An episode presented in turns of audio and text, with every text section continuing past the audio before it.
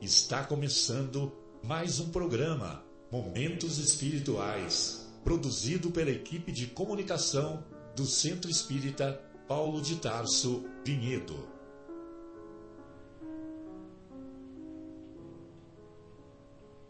Se guardas contigo o estigma do sofrimento, indagando pela solução dos velhos problemas do ser e da dor, se percebes a nuvem que prenuncia a tormenta e o vórtice traiçoeiro das ondas em que navegas, vem conosco, estudemos a rota de nossa multimilenar romagem no tempo, para sentirmos o calor da flama de nosso próprio espírito a palpitar e morredouro na eternidade, e acendendo o lume da esperança, perseveremos juntos em exaltação de alegria que Deus, o Pai de infinita bondade, nos traçou a divina destinação para além das estrelas.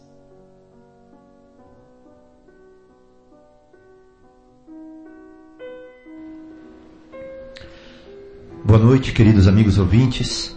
Estamos aqui na Rádio Capela, transmitindo o programa Momentos Espirituais, produzido pelo Departamento de Comunicação do Centro Espírita Paulo de Tarso.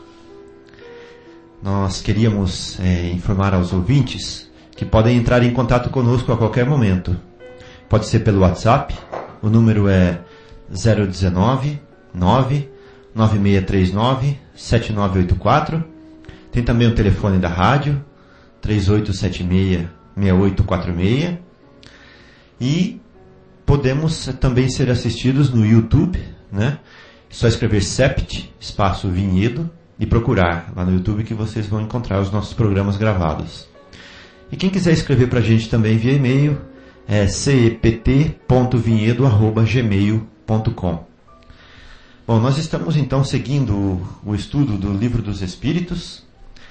Estamos aqui hoje com o José Irmão, com o Guilherme, com o Marcos, e estamos é, desfalcados de alguns membros da equipe, mas que é, de coração estão conosco. E nós estamos dando prosseguimento às conclusões do Livro dos Espíritos. Estamos atualmente no item número 5 dessas conclusões.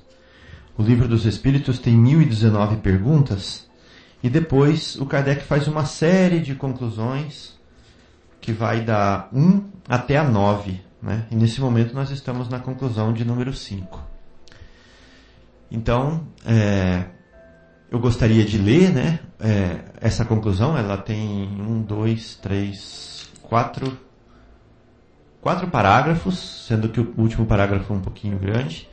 Nós vamos tentar manter a ideia central e depois a gente vai é, vai dissecando, né? vai, vai entrando nos detalhes dos parágrafos. Vamos lá então. Então olha só. Os que dizem que as crenças espíritas ameaçam invadir o mundo proclamam, por isso mesmo, a força do espiritismo, pois uma ideia sem fundamento e desprovida de lógica não poderia tornar-se universal. Ou seja, se a ideia espírita não tivesse lógica, ela não poderia subsistir né, nas mentes é, estudadas, nas mentes científicas, etc. Ela ia cair por terra. Portanto, se o Espiritismo é implantado em toda parte, atingindo sobretudo as classes esclarecidas, isso aqui é um ponto importante, de forma que todos o aceitem, é porque existe nele um fundo de verdade. Contra essa tendência, serão inúteis todos os esforços dos seus detratores, dos seus opositores. E a prova disso é que o próprio ridículo a que tentaram expor o Espiritismo, em vez de deter o seu avanço, né, o seu impulso, parece ter lhe dado um novo vigor. Conhece aquela história do falem mal, mas falem de mim, né? Esse resultado justifica plenamente o que os Espíritos tantas vezes nos disseram. Não vos inquieteis pela oposição. Tudo o que fizerem contra vós voltará em vosso favor, e vossos maiores adversários defenderão vossa causa sem o querer. Contra a vontade de Deus não poderia prevalecer a má vontade dos homens. Aí está então é, o primeiro parágrafo dessa conclusão, que eu gostaria de saber se alguns dos amigos gostariam de comentar já, porque como é longo, né? Eu acredito que vai ficar muita informação para a gente depois voltar e discutir, nós vamos perder detalhes. Então eu vou falar o meu parecer disso daqui e depois vocês é, me ajudem a complementar. Eu lembro, desde que eu sou criança, que os outros canais de televisão no Brasil atacam a Rede Globo. Eles sempre falam mal da Rede Globo, isso, mal da Rede Globo, aquilo. E eu nunca vi a Rede Globo se defender.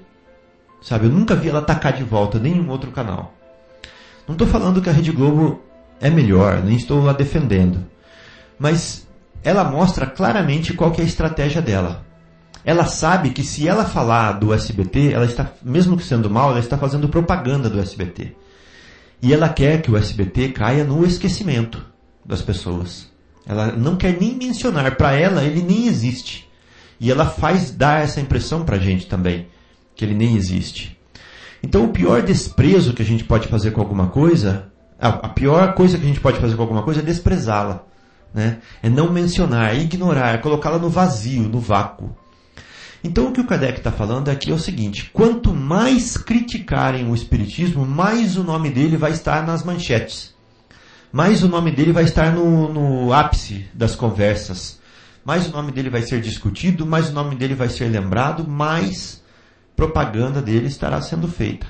Né? Então ele disse para as pessoas que é, se sentem é, mal por ver ofensas injustas quanto ao Espiritismo que não se preocupem com isso. Né? Que quanto mais o denunciarem, quanto mais falarem mal, mais ele vai estar sendo falado e as pessoas vão analisar por que está sendo falado aquilo. E quando elas analisarem, aí está a força do Espiritismo. Aí ele aparece na sua na sua sobriedade, né? Sobredade. Ele aparece na sua clareza. Ele aparece na sua pureza. Né? Porque ele é irresistível quando estudado a fundo. Quando estudado seriamente. Então, se, vamos dizer, entre aspas, se más línguas, más línguas fazem propaganda negativa do Espiritismo, quando as pessoas vão realmente, de fato, é, ver por que estão falando assim, ou discutir com alguém, né, elas vão é, ter uma surpresa ao depararem-se com a doutrina e não com o movimento, mas que está acontecendo nas ruas. Quando se depararem com a doutrina, vão ter noções claras é, da sua filosofia né, da sua filosofia espiritualista, que é uma filosofia, é, vamos dizer assim, inovadora dentro da, dentro da religião. Né? Ela foge à religião tradicional de tal forma que ela dá às suas mãos a própria ciência, que muitas pessoas pensavam que era antagônica à religião. E o Espiritismo veio nos mostrar com a sua nova filosofia, né? Sua, que é possível a religião dar as mãos à ciência e dar as mãos à filosofia também. E que a força das três juntas é uma força triplamente maior do que a força de uma isoladamente, se elas estão em comunhão, se elas estão todas é, atuando para o mesmo lado. Então eu acho que é isso que o Kardec quis dizer nesse parágrafo, né?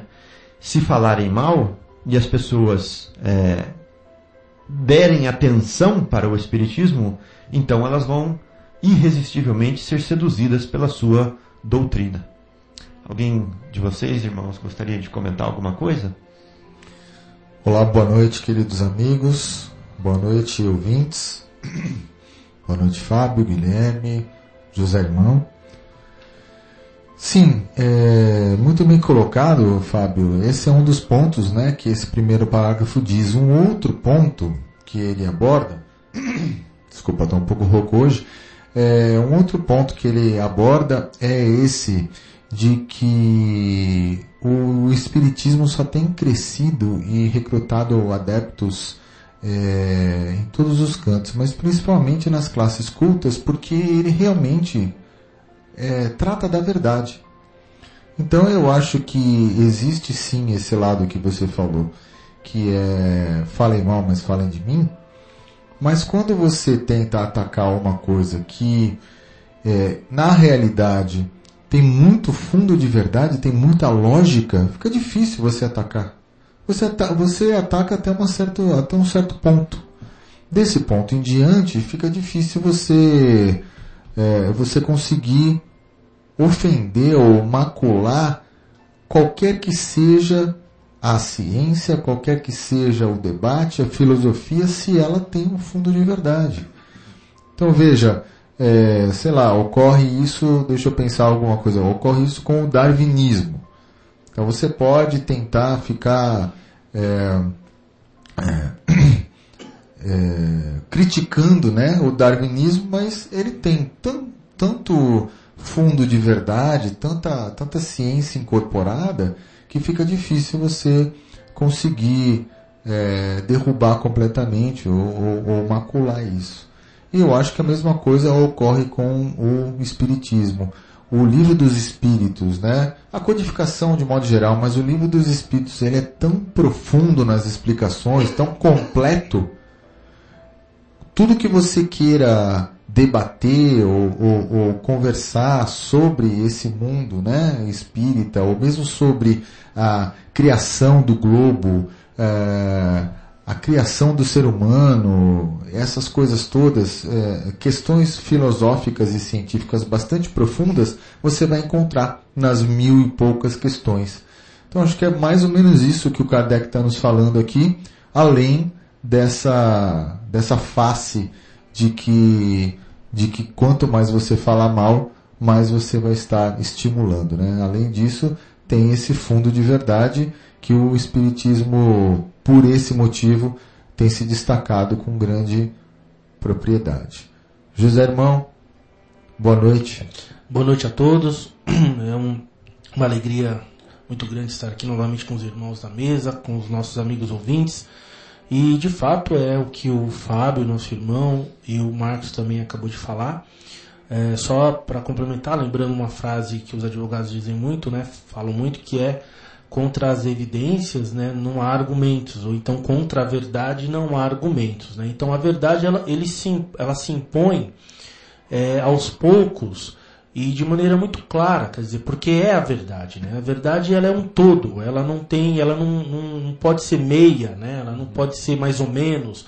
Ela é a verdade. Como a doutrina dos espíritos nos trazem de fato a verdade, né? E, e, e, eu, eu vou muito além de crer nisso, né? Eu sei disso.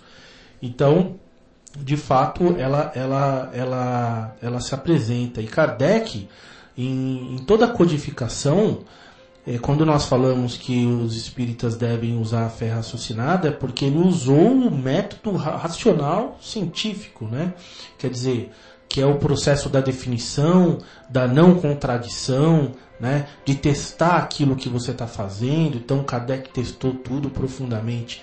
E eu diria mais também, Marcos, é, é uma coisa assim que é, aparece de maneira muito forte para quem é esclarecido, mas de maneira geral também. Por quê? Porque o Espiritismo ele traz com muita força, novamente, aquilo que Jesus nos ensinou, que é a filosofia de, de vida do Cristo, ou seja, que é a caridade. Né? Se nós formos reparar, é, todos os grandes homens que já passaram aqui pela Terra, os espíritas, né, me refiro né, mais especificamente, e o, o, o, espiritismo mesmo, ele tem uma proposta da prática do bem, da caridade. Eu já vi várias vezes, por exemplo, o médium Chico Xavier, que é realmente um dos médiums mais notáveis que já passaram pela Terra, obviamente junto com, com, com o Eurípides, né? Dr. Bezerra e outros Ivaldo, tantos, né? Exatamente. Só que destacando o Chico, né? Uhum. É, nesse momento, que ele foi um, um, um, médium que teve realmente, naquela época, um tempo atrás, muita popularidade. Numa época em que o Espiritismo ainda sofria muita discriminação. Discriminação, exatamente. Mas é, as pessoas que, pelo menos de um tempo para cá, as pessoas que vão na televisão, que falam sobre com, é, a, em relação a Chico, sempre o fazem com muito respeito, né? Pela obra que Chico fez, né? Pelo, pela maneira como ele conduziu, por aquilo que ele, ele tentou vivenciar dentro da filosofia do Cristo e, portanto, do, portanto, do Espiritismo, que é a prática do bem. Né? Então, quando você, é, é, que é o que o Kardec propõe, você procura praticar o bem em todos os seus âmbitos, em, em, em toda a sua extensão, né? E, e, essa doutrina vem também esclarecer muitos pontos de dúvidas, quer dizer, não tem como resistir, né? Aos poucos, nós, nós observamos cada vez mais, pelo menos para mim, que a doutrina espírita nos traz uma verdade incontestável. Hum. E interessante que ah, existe uma linha de pensamento, né, que é a linha de pensamento religiosa, tradicional, e existe uma linha de pensamento que é a linha cética, né, que é daqueles que não acreditam em nada, em absolutamente nada. Eles, não é que eles não acreditam, eles duvidam das coisas simplesmente alegando que se não há provas, não há por que crer. Porque se você crê sem uma sem uma explicação lógica ou se você crê sem prova, isso não, não passa de fé. E eles alegam ainda que a fé leva ao fanatismo, ao fundamentalismo, ao radicalismo, né, e que a fé é realmente perigosa. E eu acho que a grande diferença da doutrina espírita, que é uma religião, e sendo religião, ela se apoia na fé, é que a fé espírita é a tal fé raciocinada, né, ensinada por Kardec. Que é o seguinte, você crer porque você sabe que é assim, né? E às vezes você não tem provas materiais nós não temos provas materiais, científicas da existência de Deus, nem da existência dos espíritos, nem da, da reencarnação. Não temos provas ainda documentadas cientificamente. Mas nós temos provas filosóficas já. Nós podemos é, debater filo filosoficamente e mostrar numa sequência de raciocínios que a reencarnação ela é, ela é um fato. Né? Mostrar numa sequência de raciocínios filosóficos que Deus é um fato, que os espíritos são fatos, né? E só que é muito difícil para os céticos, para as pessoas que não acreditam, falar que isso é realmente uma prova. Por quê? Porque como ela não está explícita, mostrada é, num cartaz, e ela exige um raciocínio lógico por trás para você chegar numa conclusão, né? Muitos se negam a percorrer esse caminho do raciocínio, a se percorrer esse, esse caminho da filosofia até chegar na conclusão. É como se eles se negassem a olhar para alguma coisa e falassem que essa coisa não existe, porque eles não querem olhar para ela. Né? Então, é, a, a, grande, a grande força do Espiritismo é essa sustentabilidade que ele tem filosófica. Mesmo quando a, a prova ainda não é científica. Apesar dele se apoiar na ciência e incorporar tudo que a ciência fala, ou seja, ele abrange o que a ciência abrange naturalmente, porque se a ciência está falando, o espiritismo está falando, então ele a incorpora, ele ainda tem a, a grande vantagem de incorporar é, o raciocínio filosófico.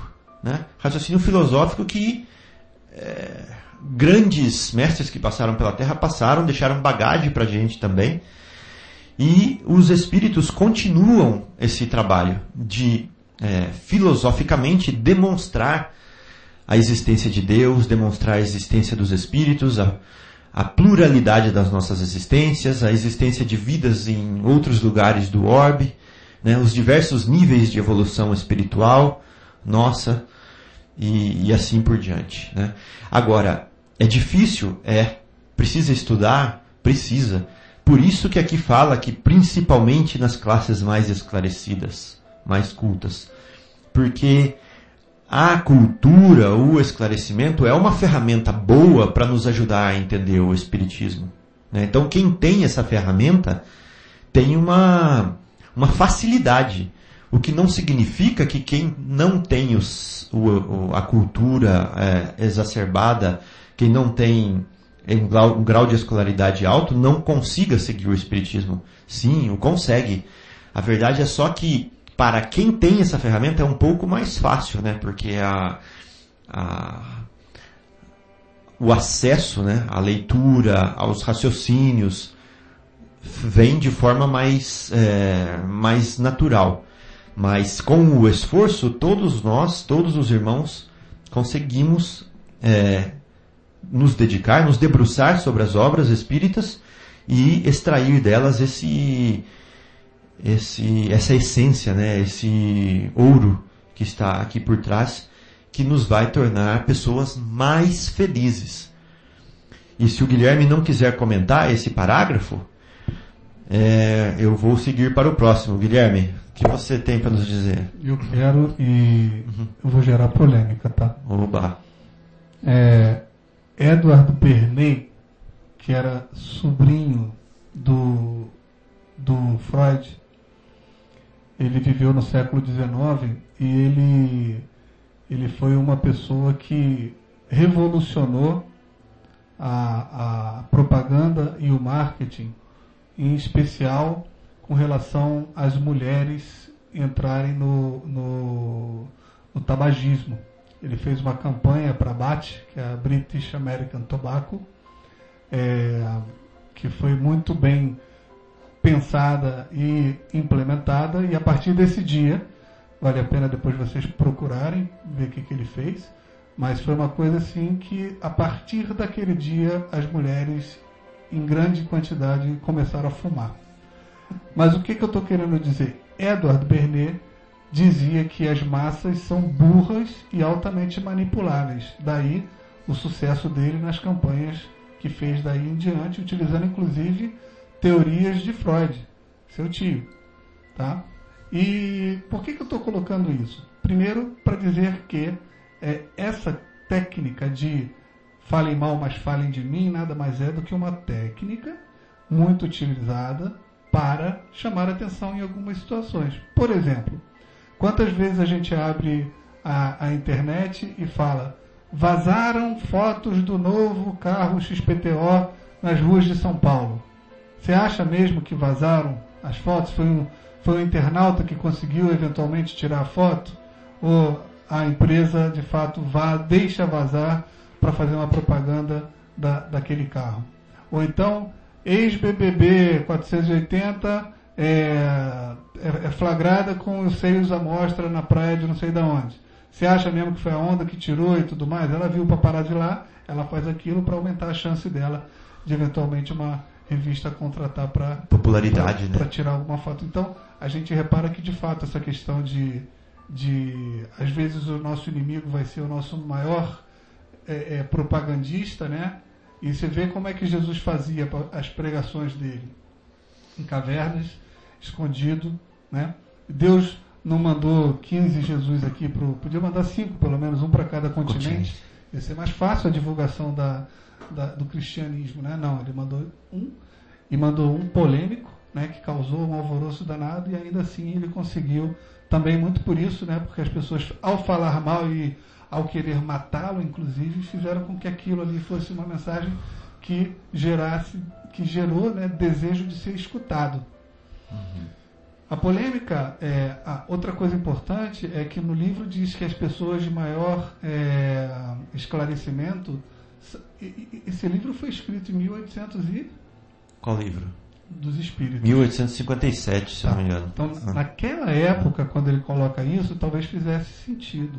Uhum. É, hoje, a gente vê a, a, o crescimento do Espiritismo e o Espiritismo crescer não quer dizer nada, porque as massas são burras. Não nos esqueçamos disso. Né? Então, pode ser que a gente esteja sendo um monte de gente que está indo para o lado errado. Né? Mas a gente vê no crescimento do espiritismo que o público está diversificado, né? Então a gente repara que a questão não é muito no sentido de ter escolaridade, estudo QI elevado, nada disso. É simplesmente aquela pessoa que gosta de estudar, que gosta de questionar. Não, por quê? O que, que é Uhum. isso? Espírito é um vaporzinho que anda por aí? Como é que é Uhum. isso? Como é que espírito consegue fazer não sei o que levitar? Isso é besteira. Me explica Uhum. fisicamente como que isso acontece. Né? Aí é claro que né, quando vamos estudar, quanto mais é, estudo tiver, talvez facilite um pouco. Mas é, é um ponto que eu acho até que ficou ultrapassado hoje em dia. Né? A gente lê dizendo que só pessoas com mais é, esclarecimento que vão. Não, não mesmo. Aham. Né? Inclusive, quantas pessoas que não têm tanto esclarecimento vão procurar o centro porque há algumas coisas vão acontecendo que ela fala assim, gente, eu não sei o que fazer, eu estou escutando, né? Enfim, esse tipo de coisa. E a polêmica que eu falei que eu ia gerar, mas talvez a gente possa deixar isso para um programa futuro, é, eu escuto a gente falar de vez em quando, e por mais que a gente tente respeitar outras religiões e, dizer que respeita, quando eu escuto a gente falar, me parece assim, olha, a gente respeita as outras religiões, mas a certa é a nossa. Porque é a nossa que é a verdade. O Zé Irmão falou, eu mais do que tenho fé, eu sei. É, eu, eu acho isso ótimo. Eu, eu particularmente sou espírita, eu, eu estou espírita, né? Eu tenho estudado, gosto de estudar, mas eu, também só tenho fé. A, a- minha é parar na fé, eu não sei. Eu acho que antigamente, quando começaram os fenômenos de mesas voadoras e tudo mais, é, que a coisa era mais ostensiva, era, era mais fácil você acreditar. Porque pessoas mais céticas, como eu sou, por exemplo, eu gosto de ter a prova, ainda que científica. Como você falou, ainda não temos como, é, para a ciência, dizer, olha, é assim e pronto. É, então era isso que eu queria falar. Na verdade, era só uma, uma reflexão, porque eu também acho que faz sentido o que a doutrina nos, inspire, nos ensina. Eu Hum. também acho que algumas obras, como por exemplo a de Chico Xavier, é inexplicável. Uhum. É inexplicável aquele homem conseguir escrever 400 livros Hum. com aquela profundidade de detalhes em que até hoje tudo se prova a verdade, inclusive o mármore, não sei de onde, lá de Roma, que agora com escavações lá não sei aonde, que estão descobrindo que aquilo que ele escreveu, que antes era até debochado, de fato é verdade, agora nas escavações recentes. Então, pô, então tinha o quê? Tinha muita gente é, é, é, escrevendo livros, entregando para ele publicar e tudo? Eu acho que não, eu acho que realmente alguma coisa ali acontecia. Mas era só essa reflexão de, de da gente continuar é, até para os ouvintes que não são espíritas, a gente continuar tentando provocar neles essa reflexão, inclusive de pedir a eles que nos desafiem. A gente sabe que muita gente de outras religiões também nos escutam e tudo, então que mandem perguntas, mandem questionamentos, que a gente está aqui para esse debate, para essa, pra essa conversa também. É, muito interessante, Guilherme. Eu gostei da sua colocação, da sua honestidade. E queria complementar, né? Porque a gente vê, por exemplo, que o movimento islâmico está crescendo também, né? Bastante no mundo. É, eu vi números esses dias em São Paulo. Eu não vou lembrar os números que eu vi, mas é um crescimento assim em um ano de sextuplicou a quantidade de muçulmanos. E se a gente fosse puramente pensar que é só a verdade que se multiplica, né? Como disse um dos argumentos aqui desse parágrafo, nós pensaríamos então que o islamismo está com a verdade, né? Porque ele está se se multiplicando. E aí, em defesa dessa, do argumento de Kardec, eu vou trazer o raciocínio de que nada resiste ao tempo. De que, é, para nós, encarnados, 100 anos é a eternidade. Né? Porque a gente vive em média, em média não, até menos que 100 anos. Então a vida existe em 100 anos para a gente, pensando do ponto de vista material. E a gente não consegue entender as coisas ainda do ponto de vista espiritual estando encarnados, né? estando presos na matéria. A gente consegue vislumbrá-la, mas não conseguimos senti-la né? verdadeiramente. Então, do ponto de vista espiritual, quando a gente, a gente fala em milênios, né? e se a gente fala em milênios, nós vamos ver que nós mesmos incorremos no cristianismo, é, no cristianismo institucional, nós incorremos no islamismo, nós incorremos é, em algumas seitas espalhadas por aí que a gente nem sabe de alguns pontos é, isolados do globo. Mas o que acontece é que a verdade acaba sendo irresistível ao longo dos, desses milênios, para o meu espírito imortal. E aonde que eu vim parar hoje? Eu vim parar no Espiritismo. E aí eu fico pensando, se eu não fosse espírita, o que eu seria? Se eu não tivesse tido acesso ao Espiritismo? Não sei, talvez eu ia ser cético. Sabe? Eu fico pensando, talvez eu não ia crer em nenhuma religião institucionalizada porque elas não me não me saciam atualmente, né? A, a busca espiritual, a busca filosófica, a busca é, de religiosidade.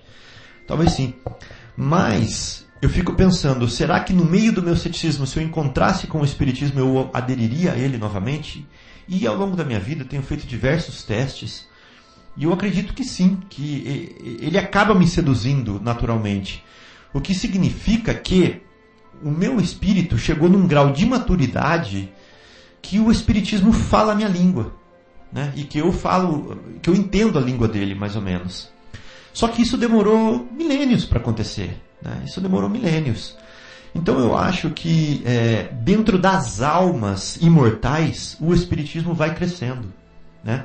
Talvez ele não cresça em número é, no censo, né? Aqui na aqui na, na Terra, mas é, efetivamente dentro do coração das pessoas ele vai colocando seus, as suas ramas, né, as suas raízes, e ele vai tomando espaço dentro dos espíritos imortais. Então eu acho que nesse sentido, se a gente levar em conta a eternidade, isso que Kardec falou é mais do que válido. Né? Sendo ele a verdade, ele é irresistível e ele vai cada vez, ele vai cada vez ganhando mais adeptos nesse sentido.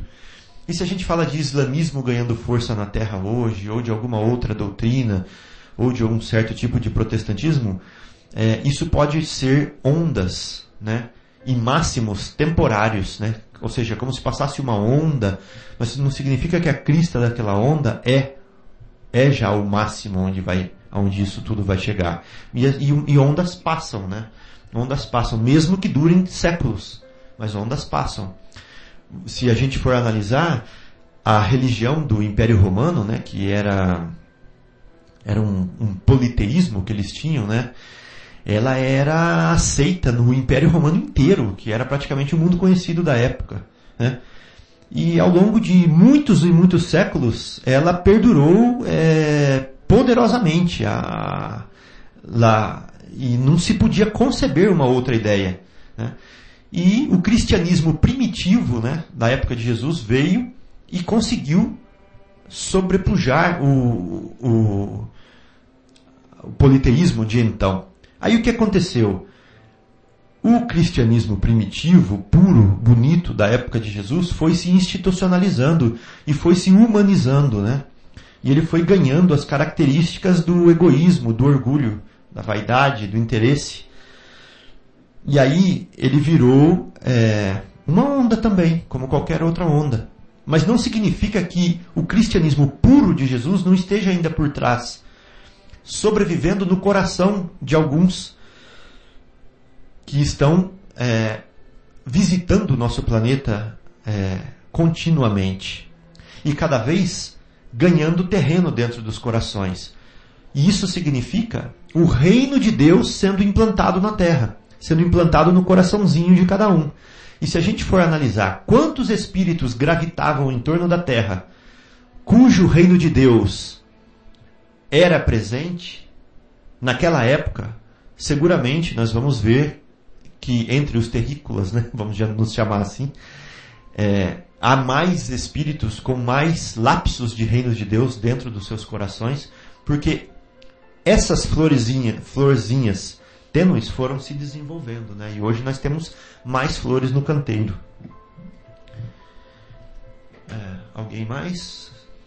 Não, eu queria só tomar uma parte rápida, né? Porque, como o Guilherme falou, realmente, às vezes nós temos que lembrar, às vezes nós não, não nos expressamos muito bem, né?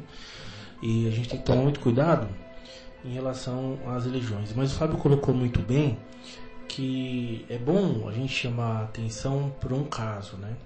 E uh, o cristianismo em relação, como o próprio falou, em relação às outras religiões, é, todas têm o germe lá de Cristo, de Jesus, né?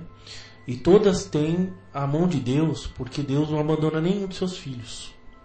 Então, em primeiro lugar, todas são reflexos divinos, né? Uhum. Dentro da necessidade é, da sociedade, do homem, é, do que o homem pode abraçar naquele momento.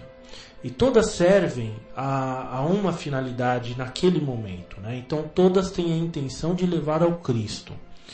Uh, agora é importante lembrar que a figura de Jesus é de fato uma figura profundamente diferenciada. Né?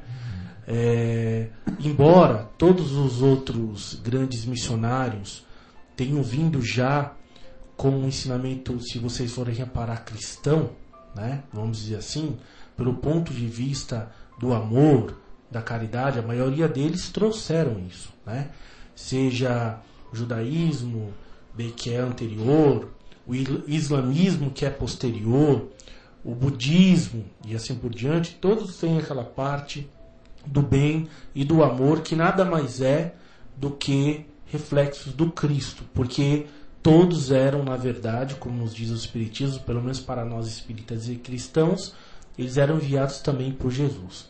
Mas olhando aqui de uma maneira mais distante, digamos que observando todos como profetas, é, se nós analisarmos friamente, Jesus, na minha opinião, é o que traz é, uma reflexão sobre o bem de maneira mais profunda. Se você pegar toda a vida do Cristo, né, e pegar o Sermão do Monte, como disse Gandhi, você vai ver que nada está perdido. Então, por mais que a gente leia dos outros grandes e, é, é, ídolos, dos outros grandes missionários, Jesus, a primeiro ponto, parece que é loucura até. Quando ele diz para oferecer a outra face, quando ele diz para doarmos aquilo que temos, quando ele nos diz para não resistir ao mal, parece uma loucura porque vai até contra os nossos próprios instintos. Mas nós fazemos o contrário o tempo todo. E o tempo todo nós estamos sendo levados ao sofrimento e à dor. Então, se nós observarmos de maneira até racional, o que Jesus nos diz não é uma questão dogmática, mas antes de tudo, uma questão profundamente lógica, pelo ponto de vista do bem. Porque todas as vezes que eu busco a retaliação, retaliação em cima de retaliação, isso só nos leva à dor. Então não há outra maneira de você é, vencer o mal senão não praticando o mal e ao contrário, praticando o bem, por mais dolorido que isso seja. Então, se nós formos pensar de maneira filosófica e de maneira reflexiva mais profunda, ele de fato é já um missionário diferenciado. Né? Quando eu me referi, e aí muito bom que o Guilherme tenha questionado esses pontos, que às vezes os ouvintes que não são espíritas estão questionando exatamente esses pontos, né? Em relação à verdade, que o Fábio já disse aqui, mas eu gostaria também de dar o meu ponto, que não, eu nesse caso eu não estou me referindo à verdade como o espiritismo como instituição, mas a verdade por si só. É, e quando eu digo assim, porque é, tem tanta lógica, tem, na, no meu modo de ver, aquilo faz tanto sentido que eu tenho certeza que eu vou desencarnar e vou continuar vivo. Né, com as consequências das minhas atitudes, né? Indiferente se eu seja espírita, católico, se eu seja é, é, muçulmano e etc.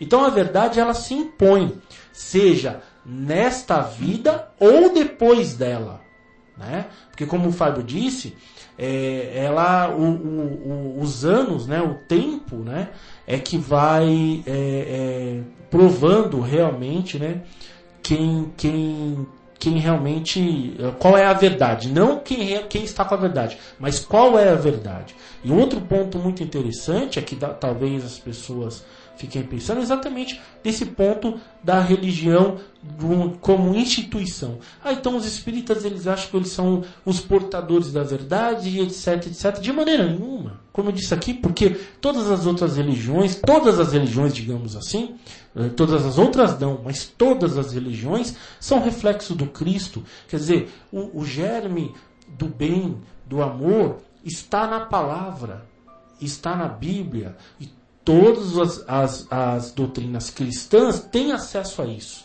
Ah, mas e os muçulmanos? Está lá também. Né?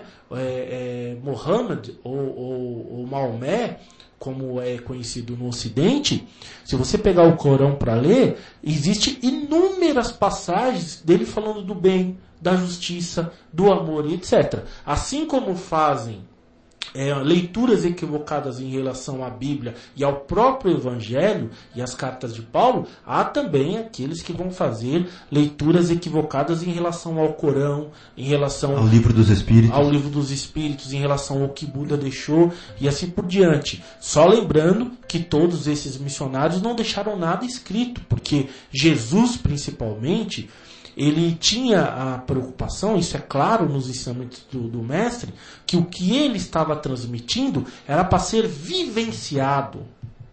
Porque ele já tinha o problema da instituição e da interpretação dos fariseus, dos saduceus, ou seja, dos judeus em sua época. Né? Mas ele sabia que também isso era inevitável, porque nós somos é, imperfeitos, infelizmente. Mas se você for pegar os ensinamentos de Jesus, ali, Sermão do Monte, todas as passagens do Cristo, você vai ver o tempo inteiro Cristo, na verdade, ensinando um, uma maneira de viver. Né? Olha, vamos viver assim, porque assim é melhor para você, assim é melhor para todo mundo, assim vocês podem atingir melhor o bem e serem mais felizes. Ao meu modo de ver, é isso que Cristo quis nos ensinar. Depois se transformou uma instituição por questões sociais, né, e lógicas, interesses e tudo mais que nós sabemos. Mas nós, nós devemos filtrar tudo isso e procurar sempre a essência do mestre. E no próximo parágrafo nós vamos falar então dessa felicidade que o José Irmão está falando. Mas agora, Marcos, o que, que você tem de surpresa para gente? Ah, hoje não tem muita surpresa não, eu acho que tudo isso que a gente está fazendo, assim, tá, tá lendo, tá discutindo, é uma grande viagem filosófica, então vamos, vamos ficar com essa viagem, ok? É, vamos ao intervalo e já já voltamos. ZYU 604, Associação de Desenvolvimento Cultural e Artístico do Bairro Capela. 9 horas e 44 minutos.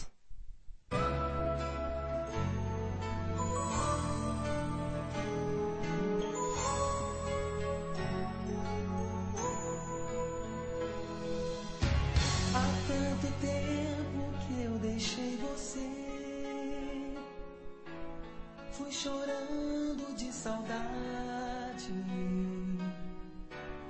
Mesmo hoje não me conformei. Pode crer, eu viajei contra a vontade. O teu amor chamou e eu regressei. Todo amor noite e dia no meu coração. Trouxe a luz do nosso instante mais bonito.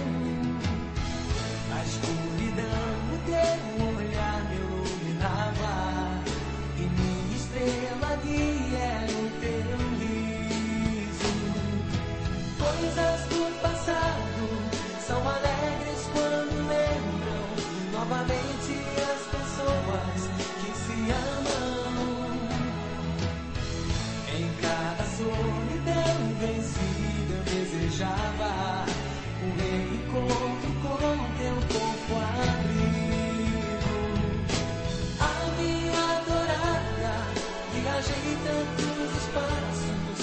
você caber assim no meu abraço.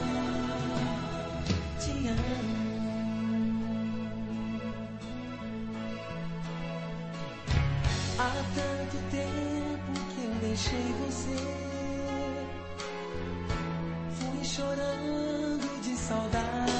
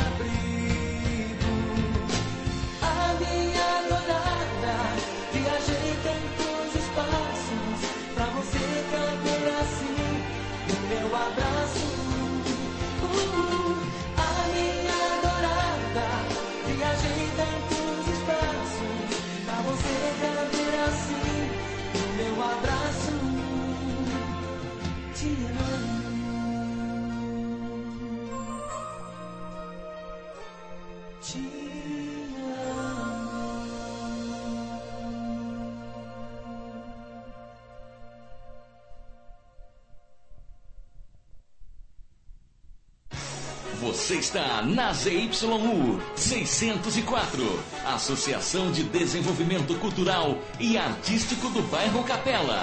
9 horas e 48 minutos.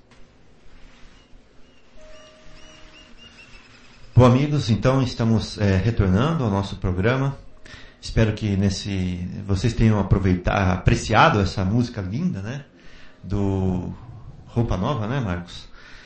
E aproveitado para refletir um pouquinho sobre o que a gente tem discutido aqui, né?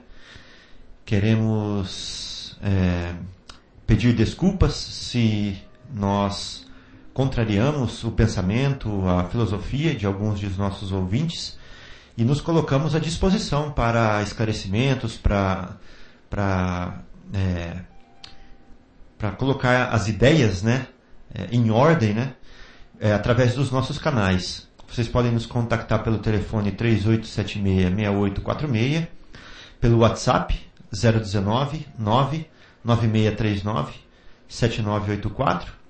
Podem nos acessar é, no YouTube, CEPT espaço Vinhedo, e fazer uma busca, ou nos escrever por e-mail.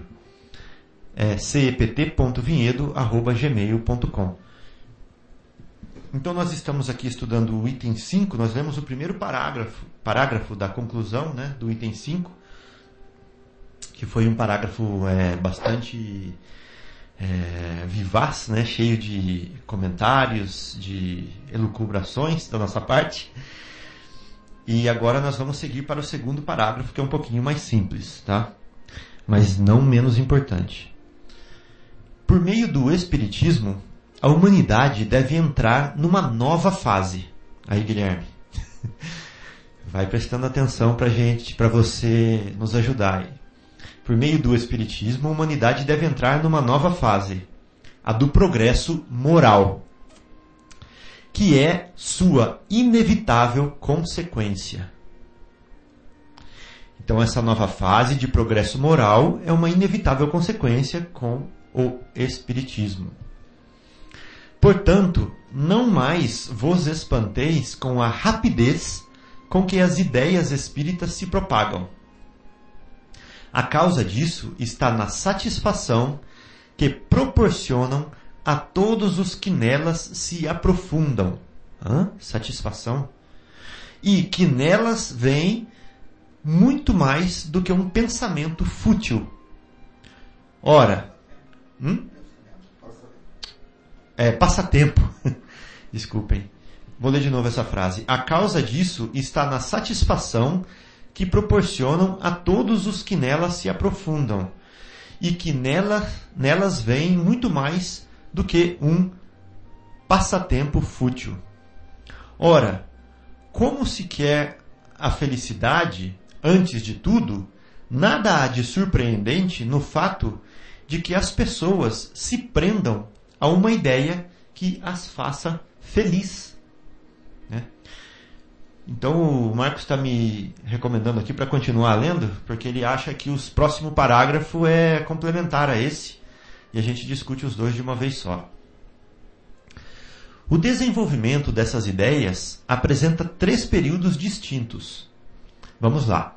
O primeiro é o da curiosidade, provocada pela estranheza dos fenômenos que são produzidos. Então quer dizer que as pessoas começam pela brincadeira do copo, né? pela tá, como chama? Ouija é, essas, e pelos contos de medo, de susto. O segundo é o do raciocínio e da filosofia. E o terceiro é o da aplicação e das consequências. Olha que interessante, o Kardec colocando o desenvolvimento da, do sentimento espírita na pessoa, passando por três fases: uma da curiosidade, a outra do raciocínio e a última, a das, da sua aplicação, né, das consequências. O período da curiosidade já passou, pois dura apenas um certo tempo. Uma vez satisfeita, abandona-se seu objeto, para passar a um outro. Não ocorre o mesmo àquele que se dedica ao pensamento sério e à reflexão. O segundo período já começou. Qual que é o segundo período? É o do raciocínio, né? E o terceiro, inevitavelmente, virá. Olha que interessante. Kardec está falando da época dele lá, aonde eles discutiam filosoficamente as coisas, né?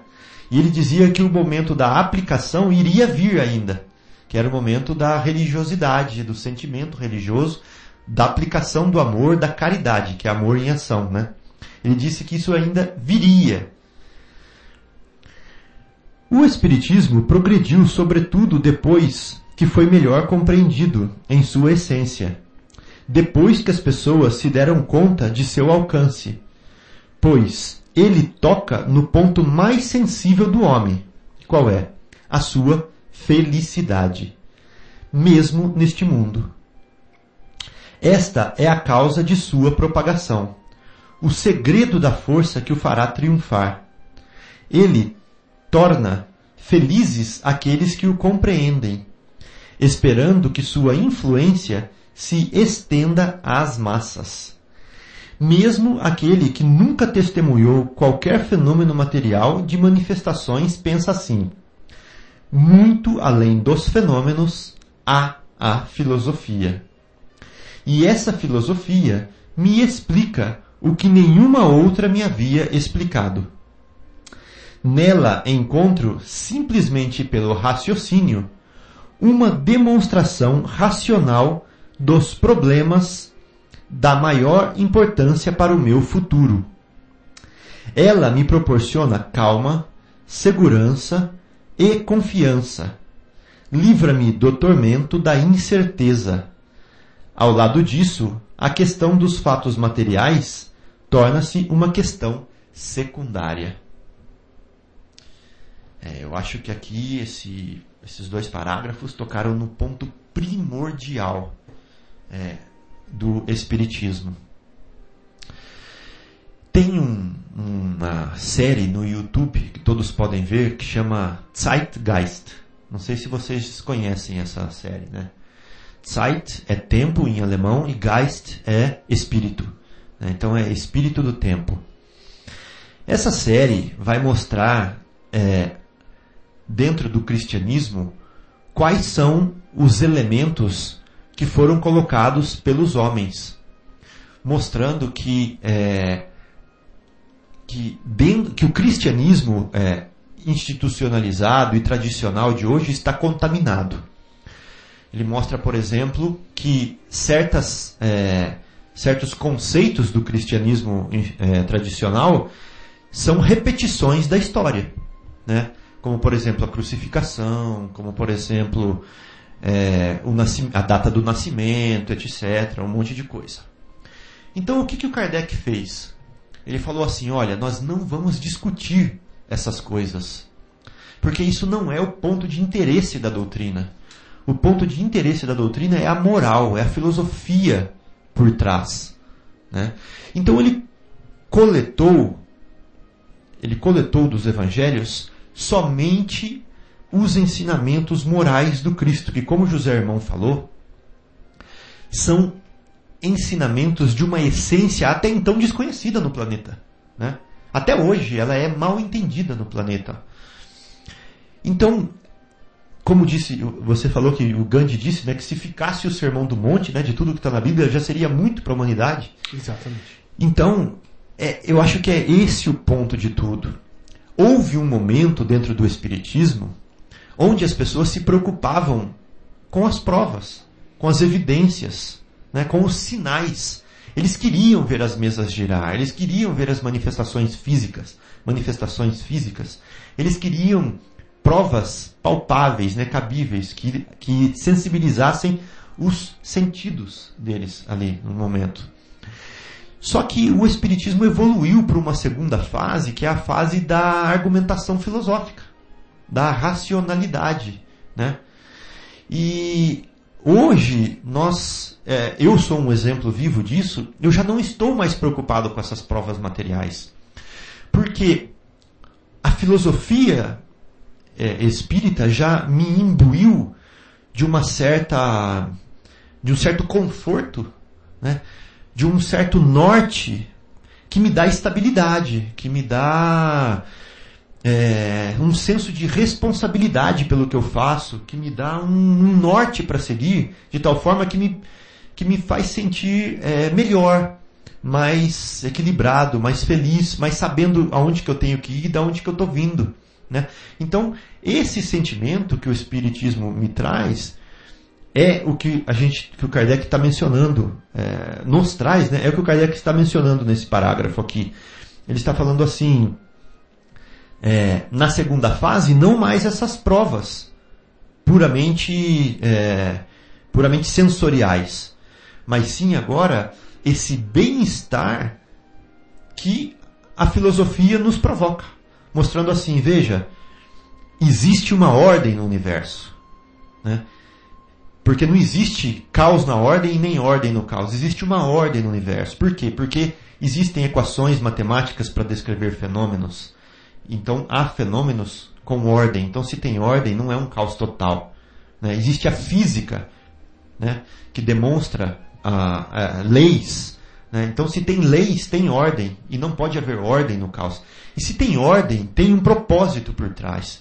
Então, assim por diante, seguindo o raciocínio, a gente vai ver filosoficamente como o Espiritismo nos dá esse, esse bem-estar de saber que nós estamos, é, que nós estamos sob uma edge, uma edge de é, inteligência suprema, né, de inteligência suprema e de amor puro, né, é, dirigindo, dirigindo a criação. Né? O Criador dirigindo a criação. E esse bem-estar que nos preenche é irresistível, que o Kardec fala, né? Então, quando a gente vai no Espiritismo e a gente sente esse, esse bem-estar através da, da filosofia irresistível nos mostrando isso, a gente, é, a gente se enraiza, a gente busca, a gente quer crescer nele, a gente quer buscar ainda mais. Então, essa é, o, é a forma que eu interpretei isso que o Kardec quis dizer aqui. E eu queria saber o que, que os irmãos têm a dizer sobre, sobre como eles é, visualizaram isso, entenderam isso. Fábio, eu acredito que essas, esses três estágios, esses três períodos distintos que o Kardec nos coloca como sendo é, estágios, primeiro da curiosidade, de querer saber, de querer visualizar as, as, as manifestações, o segundo a da depois que a curiosidade passa, você se dedicar no raciocínio e depois o terceiro você se dedicar à execução, né? Eu acho que ele é muito mais um movimento interno de cada pessoa do que basicamente um movimento histórico. Tudo bem, é bem possível que essas duas coisas estejam é, até interligadas porque nós temos aí meros 100 anos de, de 150 anos de, de espiritismo, né? enquanto outras doutrinas têm aí centenas de anos. Né? É, mas eu acho que isso é, são os estágios dentro do coração de cada, de cada pessoa que entra em contato com o espiritismo ou mesmo com filosofias espiritualistas distintas do espiritismo existem ainda irmãos que precisam muito dessas manifestações anímicas, né? tanto que procuram é, filosofias religiosas que entregam essas, é, essas manifestações anímicas de uma forma um pouco mais consistente.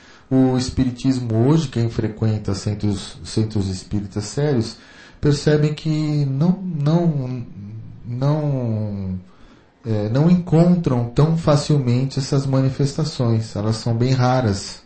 E quando elas acontecem, elas acontecem em trabalhos absolutamente direcionados a isso. Não ficam acontecendo no meio do centro espírita. É, mas em outras é, denominações religiosas, que respeitamos também, isso ocorre com uma maior facilidade. Então as pessoas que estão ainda necessitando dessas manifestações anímicas vão procurar essas denominações religiosas que apresentam isso com uma maior é, frequência. Já aqueles que já estão no estágio da filosofia e, da, e do raciocínio, sim, vão procurar é, estudar, vão, vão procurar centros que têm mais cursos do que, do que outras coisas. E já o espírita que já tem isso incorporado, né, na massa do sangue, como dizem, já está é, promovendo isso como, é, como filosofia de vida, incorporando isso nas suas atitudes. Então é mais um estágio de cada ser humano do que efetivamente um estágio histórico, acredito eu. Bom, então é, faltou a gente falar de um outro do terceiro item, né? Que é o item da aplicação. E eu eu acho que você foi brilhante, Marcos, mostrando que mais evidentemente esses três essas três etapas acontecem dentro da gente também, né? E eu vou ser, vou, vou fazer igual o Guilherme agora, vou jogar uma provocação no ar. Eu até acredito que dentro de mim eu já passei pelas dois, pelos dois primeiros, estou vivendo o terceiro agora, não exclusivamente, mas estou vivendo um pouquinho do primeiro, um pouco do segundo e bastante o terceiro agora, né, que é da busca da aplicação do que é, a filosofia é, espírita nos tem mostrado. Mas eu acredito que numa próxima encarnação minha, eu venha passar pelos três estágios de novo.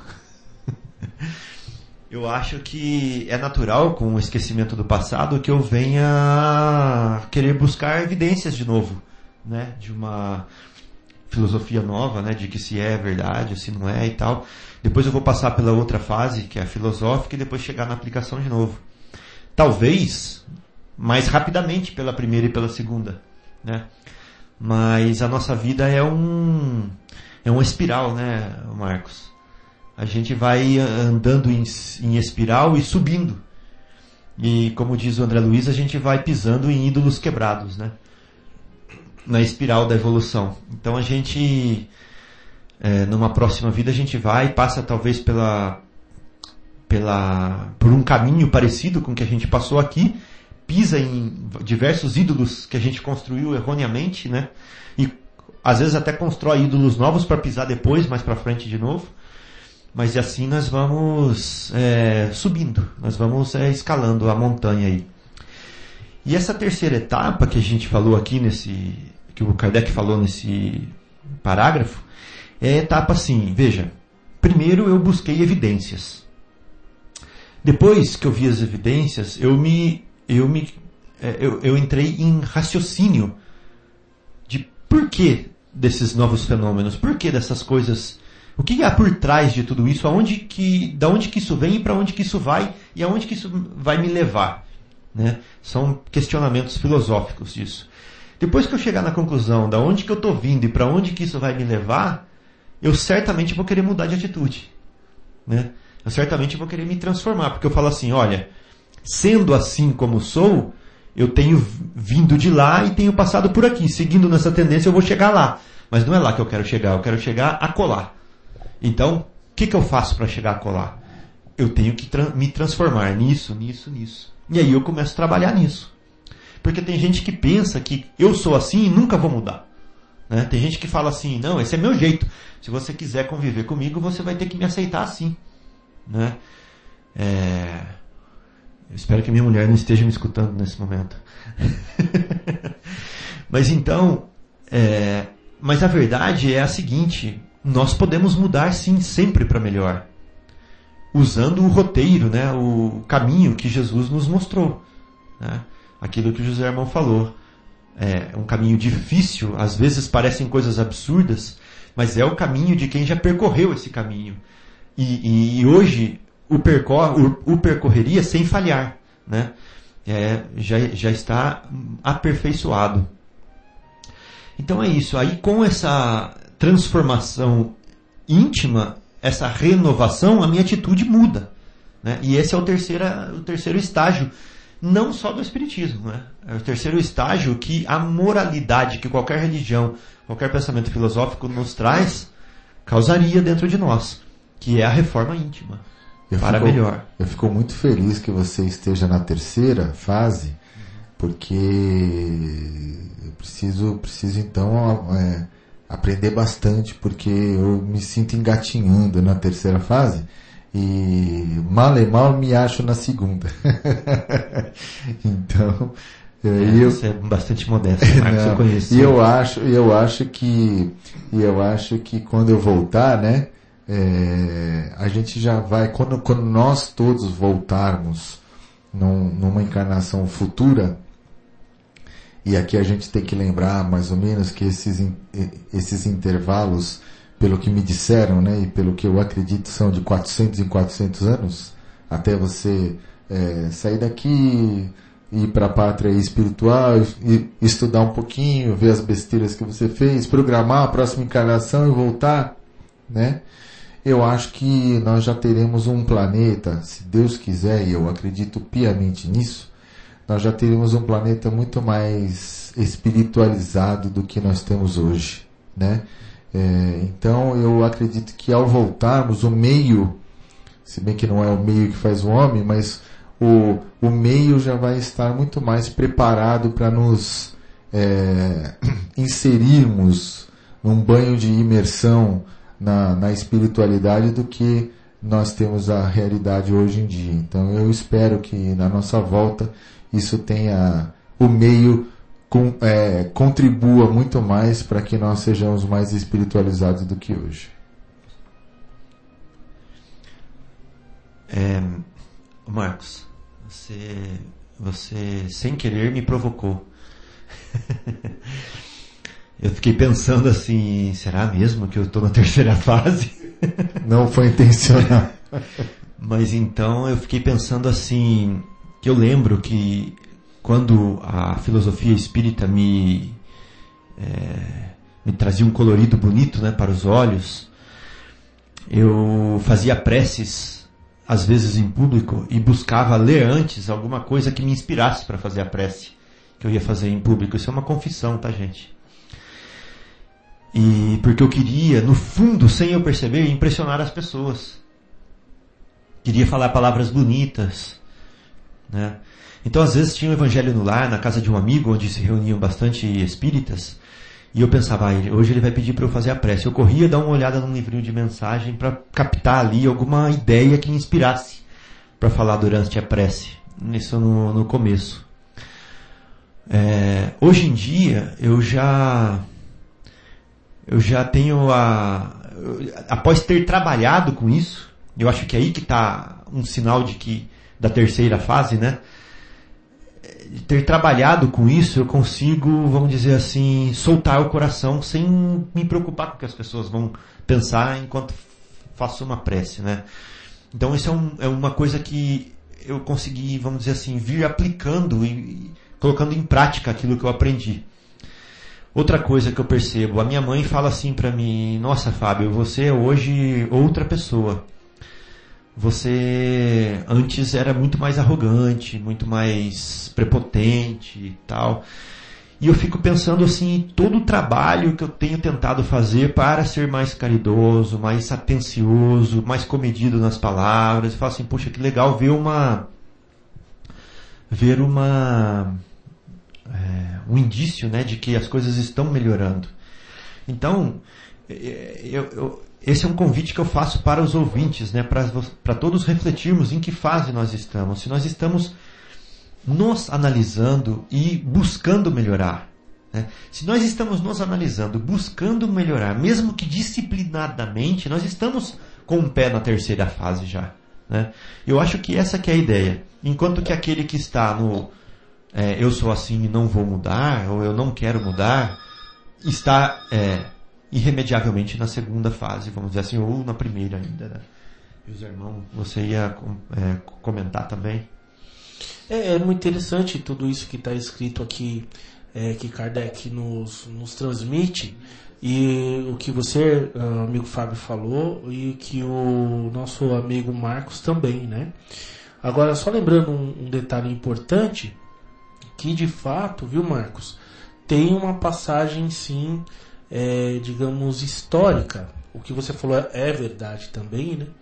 Mas não também falando que não seja de outra forma, mas assim também uma parte histórica de mudança realmente, porque assim o espiritismo de fato ele quando aconteceu todos esses fenômenos tinha de fato uma, uma intenção dos espíritos que era a de chamar a atenção né, daquelas pessoas e por isso alguns espíritos até de moral às vezes não tão elevada é, mexia todas essas mesas, essas cadeiras que eram os fenômenos permitidos até, até então para chamar a atenção da sociedade nesse sentido.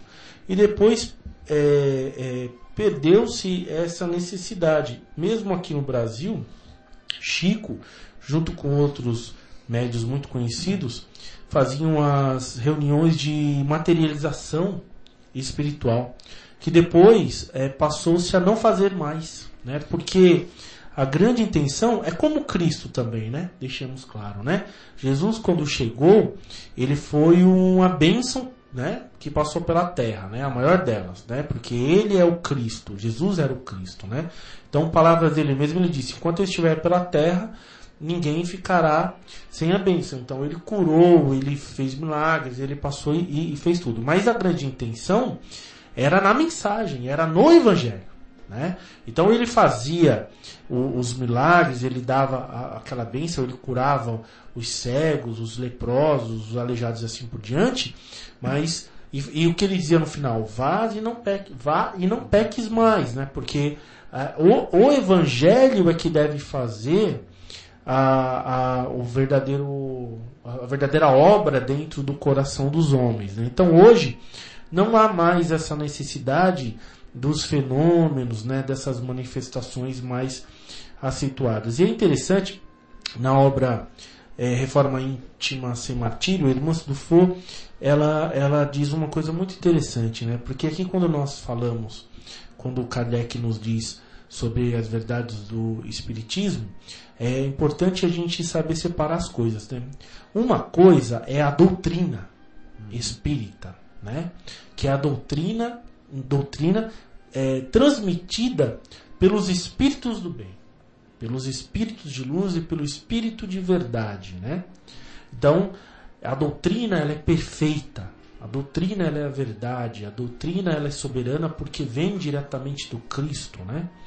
Outra coisa é o movimento espírita. Isso é bem diferente. E estes somos nós, é. imperfeitos, inconstantes, ainda com todas as nossas limitações. Né? E quando nós chegamos dentro do movimento espírita, que nós temos acesso à doutrina espírita, né? É muito interessante que ela usa um exemplo. Ela fala assim: há aqueles, é, há dois, dois tipos de espíritas, né? Há aqueles que, estando diante de uma verdade tão bela, regaçam as mangas e lançam-se ao trabalho. Né? Ele lança-se ao movimento espírita. Né? Então ele dá o passe, ele faz parte da organização da casa, ele dá eleições, ele faz estudos e assim por diante. Visita famílias, Isso. faz campanhas. E é aquele que se liga à mensagem espírita. Uhum. Olha que interessante. Há aquelas pessoas que se ligam à mensagem espírita. Que a mensagem espírita já causa um, um, uma reflexão mais profundo dentro delas e elas passam até a reagir de maneira também diferenciada. Né? O importante é que tanto o trabalhador espírita, aquele, ou seja, aquele que se lança ao movimento espírita, quanto aquele que se liga à mensagem espírita possam ser um só. Ou seja, nós possamos compreender a mensagem, reagir de maneira positiva, mas tendo o trabalho no movimento espírita como o nosso é, como a nossa meta, né? como aquilo que nos auxilia nesse projeto de transformação para o bem. Então tem, eu achei, eu tô falando isso porque eu achei tudo interessante essas fases e há mesmo essas fases, quer dizer, né? A gente às vezes vai para o espiritismo por uma questão mediúnica, por um desequilíbrio ah, mediúnico, outros vão por uma é, uma questão interna, né? Quer dizer, é, há algo mais, e realmente o que acontece depois da morte. E eu li um livro, ouvi eu dizer alguma coisa, e a pessoa às vezes vem no centro espírita para tirar essa dúvida. Há outras que vêm por aquele vazio, né? Já, já sentiram aquele vazio, né? Que é, é o vazio, é a saudade, eu acho que é Divaldo Franco que diz, né? A saudade de, de Jesus. Nós sentimos uma saudade de Cristo crônica. E esse vazio é quando o Espírito diz, né? Sente saudade de Jesus. E aí nós vamos, pro, no caso, no nosso caso, para o centro espírita para tentar eh, sanar todas essas dúvidas. E aí tem todas essas, essas passagens. Agora, para terminar, o mais importante né, é manter-se lá. Né? E manter-se com um- uma certa ah, regularidade, né? que é o mais difícil. Né? Nós ainda vivemos num sistema, às vezes, num sistema de gangorra. Né? Ora sim, ora não, enfraquece ali, enfraquece ali, mas o importante é continuar evoluindo para que a gente não caia também no comodismo, no comodismo do trabalho, no comodismo do estudo, no comodismo que pra gente é muito fácil. Então, é minha parte que eu queria expressar está neste momento é, é isso aí. Eu não sei se nós vamos fazer um break, se vai continuar. Pode ser? Pela cara do Marcos, ele tem uma música bem legal esperando a gente ali. Muito É. bem. já, já temos uma música engatilhada assim. E vamos fazer mais uma pausa musical então, para que nós possamos então é, refletir nisso que nós falamos agora. Esperamos vocês todos na, no retorno do nosso terceiro bloco. Um abraço e até já. Na ZYU 604, Associação de Desenvolvimento Cultural e Artístico do Bairro Capela. 10 horas e 19 minutos.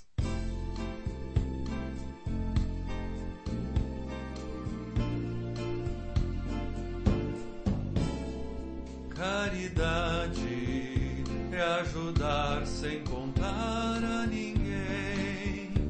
Caridade é viver só pensando no bem. Caridade é aceitar toda prova que vem. É ligar-se às esferas do além do além. É doar todo o amor que se tem. Caridade dos olhos se vai, pelas mãos o amor também sai. Comando vem do coração, toda boca só fala em perdão. Muito puro é todo pensamento, sempre atento a cada momento.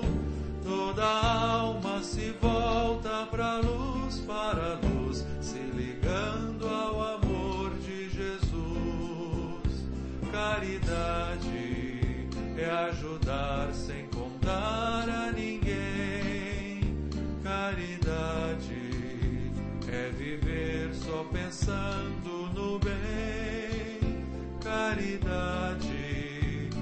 aceitar toda prova que vem. É ligar-se às esferas do além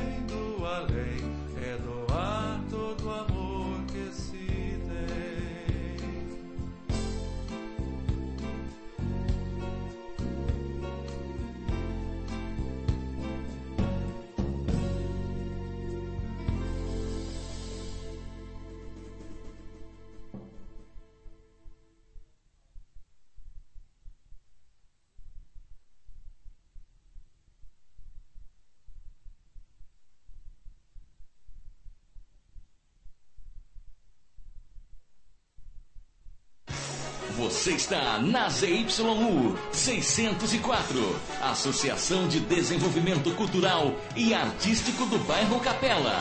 10 horas e 22 minutos.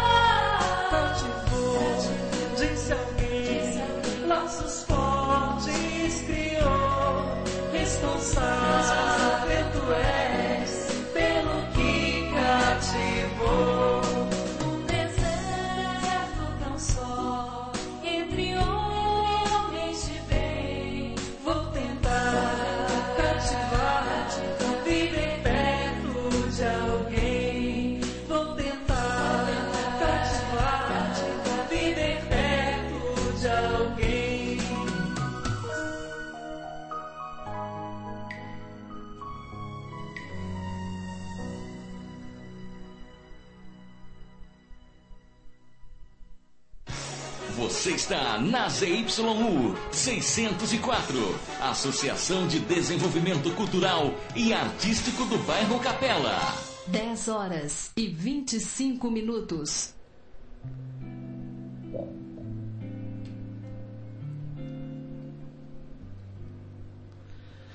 Bom, então vamos lá, amigos ouvintes. Vamos para o terceiro bloco do nosso programa, é, Momentos Espirituais, que é realizado pela, pelo Departamento de Comunicação do Centro Espírita Paulo de Tarso. Então eu queria sempre lembrar né, que vocês podem nos escrever para cept.vinhedo.gmail.com Podem nos procurar no YouTube, buscando por CEPT Espaço Vinhedo.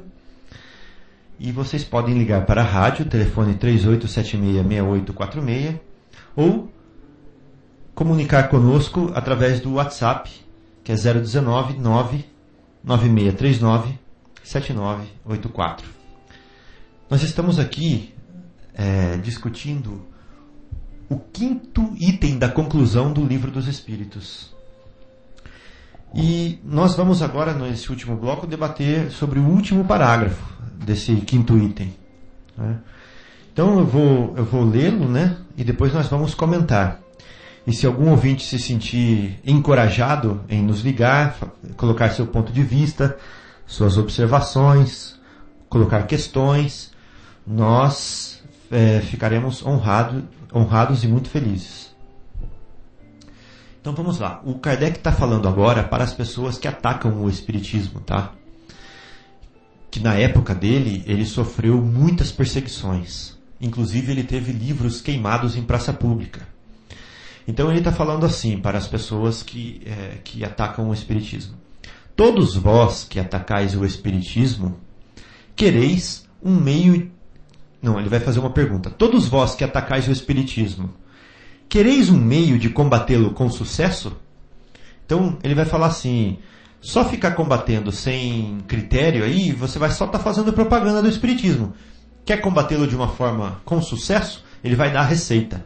Ele fala assim: ei-lo aqui. Substituí-o por algo melhor. Tá aí a receita. Então traga alguma doutrina que seja melhor do que o Espiritismo. Indicai uma solução mais filosófica para todas as questões que ele resolve. Dai ao homem outra certeza que o faça mais feliz. Mas compreendei bem o alcance dessa palavra certeza. Dai ao homem a certeza, pois o homem só aceita como certo o que lhe parece lógico. Ou seja, se for para impor pensamentos, não vale.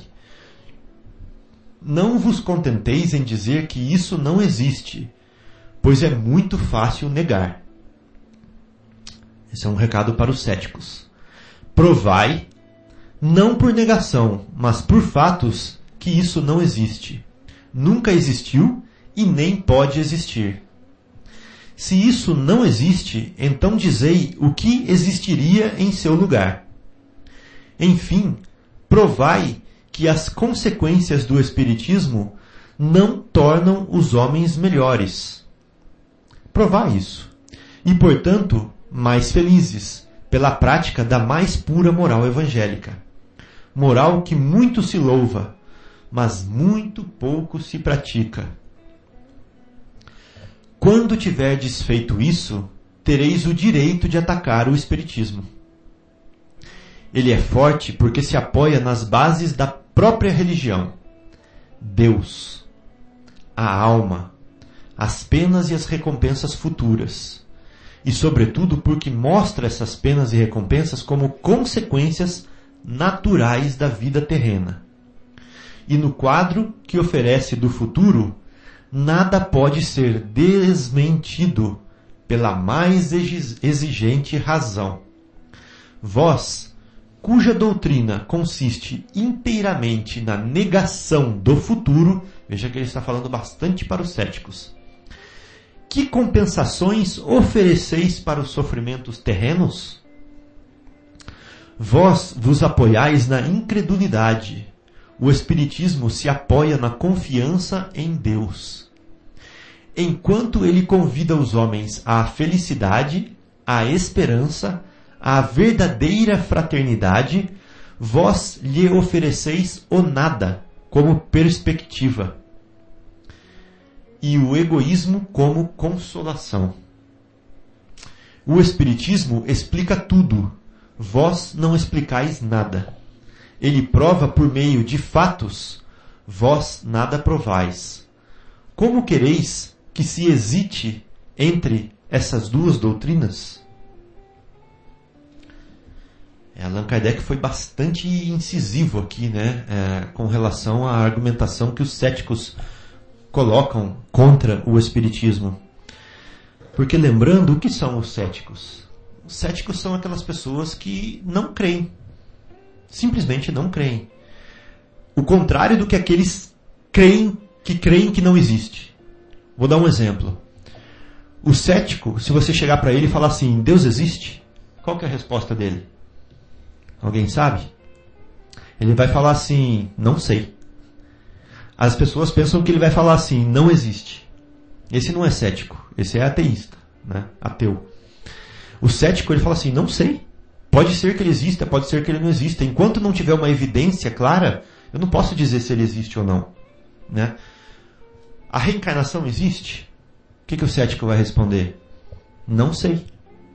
Não sei. Não tem evidência, não tem nada. Tem, eu posso até ter uma, uma convicção pessoal se ela existe ou não, ele vai falar. Mas uma prova concreta que, que seja explícita para todas as pessoas, não existe. Então, eu não sei se reencarnação existe. Agora, se uma pessoa chega e fala assim, reencarnação não existe, ela não é mais cética, ela tem uma crença. Né? Ela acredita em alguma coisa. Então, por isso que o Kardec fala assim, vocês céticos, o que oferecem para as pessoas? O Espiritismo oferece, ele está falando aqui assim, o Espiritismo explica tudo. Vós explicais o quê? Nada. Porque ele fala assim, eu não, não creio em nada, não creio que existe. Né? É só o que tem prova. Então eu não ofereço nada. Né? É, então o Kardec fala assim, uma leva ao egoísmo. A outra leva ao amor, à caridade. Por que o egoísmo? Porque eu penso assim, ó, se eu não sei de nada, se eu não sei se tem vida depois da morte, se eu não sei se eu vou continuar existindo, se eu não sei se Deus existe, se eu não sei se há espíritos, se eu não sei se eu vou continuar com a minha mãe, se eu não sei se o que eu faço aqui vai ter consequência no futuro, eu vou é, viver da melhor forma para mim. Agora, né? Não vou pensar no futuro. Porque o futuro não me representa nada. Não tenho. Nunca, não creio no futuro. Eu nem acredito no futuro. Né? Entendeu?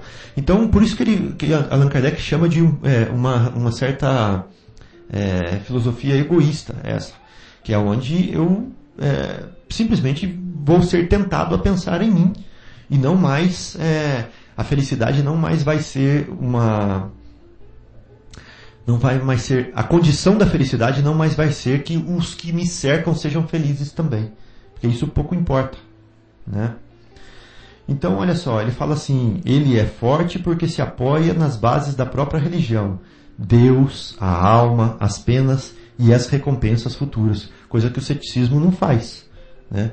O ceticismo nega, não nega, mas ele fecha os olhos para tudo isso. Né?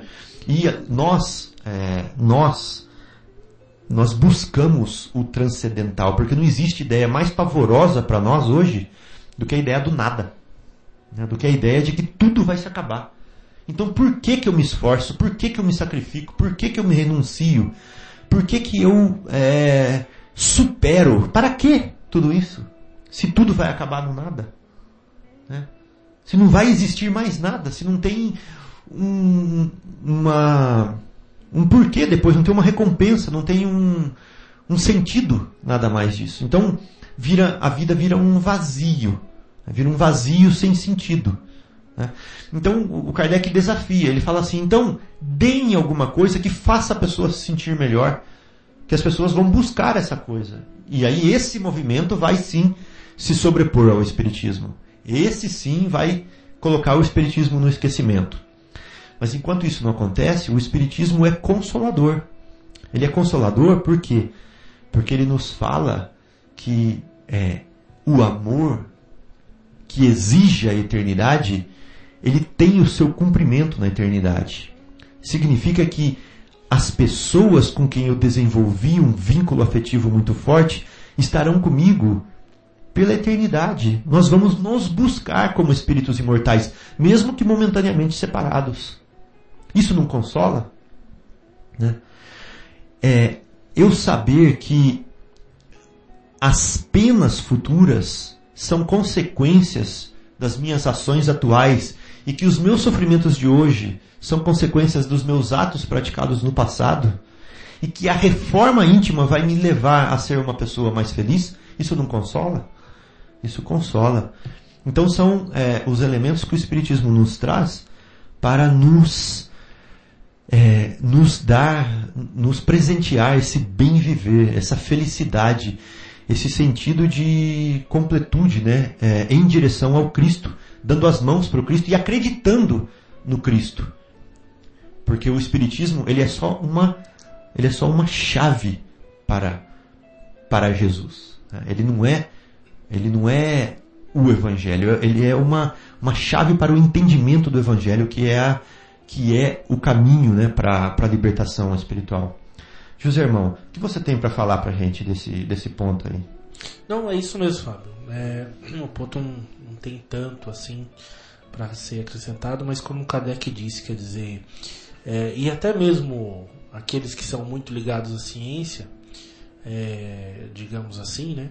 Eles dizem, se você for reparar a história da humanidade, a religião ela é fundamental para o homem, né? Ela é fun fundamental porque ela, ela consola, né? Mas há aqueles que se baseiam sempre só pelo lado material da coisa, né? Que se apegam só pelo lado material da coisa. Agora, é interessante observar que o homem, como nós sabemos historicamente, e o Espiritismo também nos, nos, nos diz isso, que o homem ele tem uma necessidade intrínseca é, da espiritualidade, né? Desde os povos primitivos, porque muitos podem dizer assim que é, a religião, o, o, a crença de Deus é uma coisa social, né? Uma coisa criada socialmente, alguma coisa desse tipo. Quer dizer, mas as- aquele povo da caverna, né? Que já tinham, já tinha essa prática espiritualizante, essa, par, essa prática espiritual, digamos, seja nas pinturas, seja nos rituais que eles faziam, eles já traziam, né?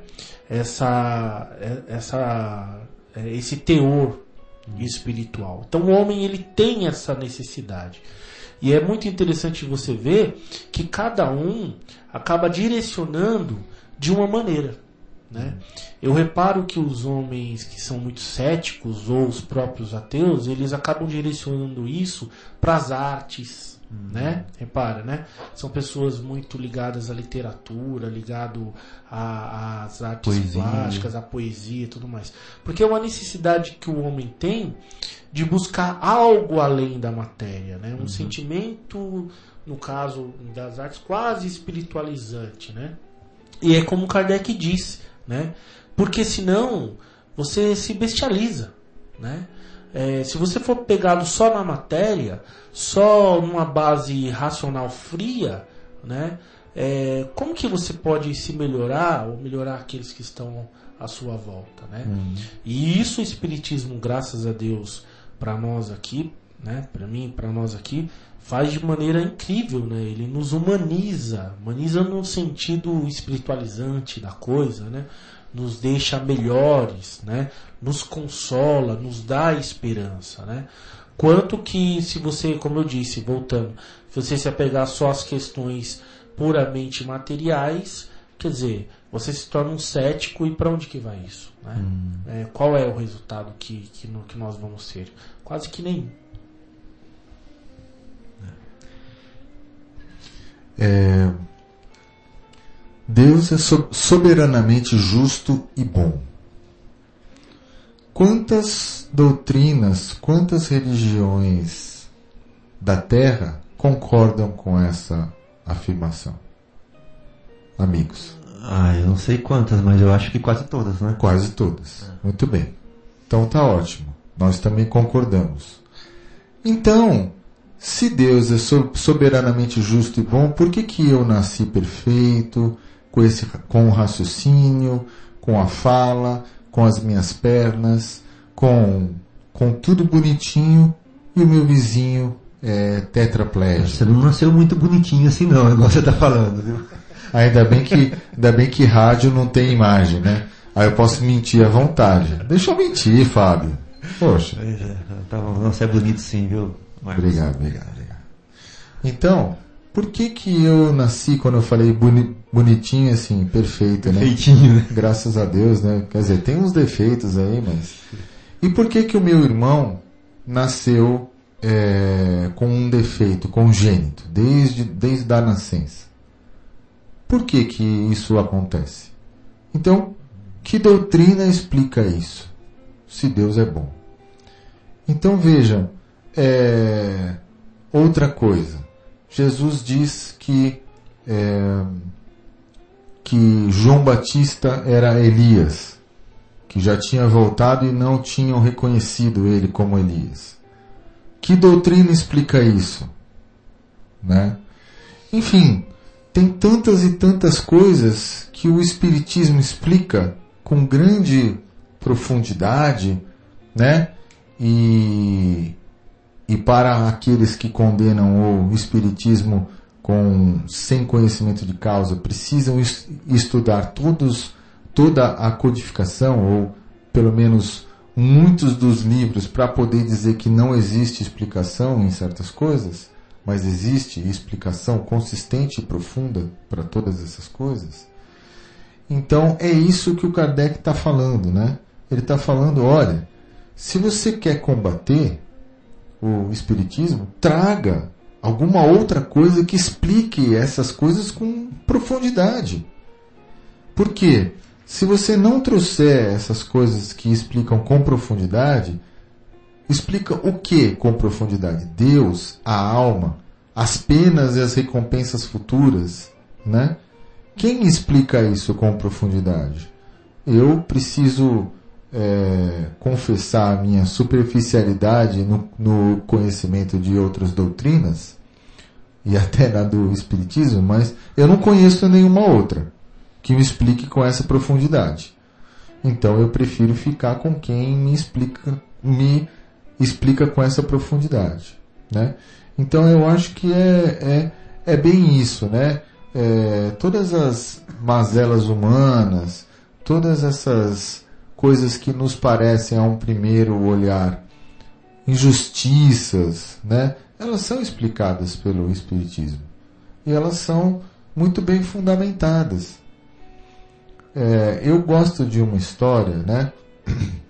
Que eu acho que nós falamos aqui já, e, e, os, e os irmãos devem se lembrar, daquela, daquela, daquela senhora que foi falar com o Chico que, que, o, que o filho já não tinha né, visão, não tinha audição, não tinha os braços e que ainda tinha acontecido alguma coisa errada lá, que os médicos diziam que tinha que, que tirar as pernas. Vocês se lembram dessa, dessa, dessa, dessa eu lembro, passagem? mas não lembro da conclusão. sim.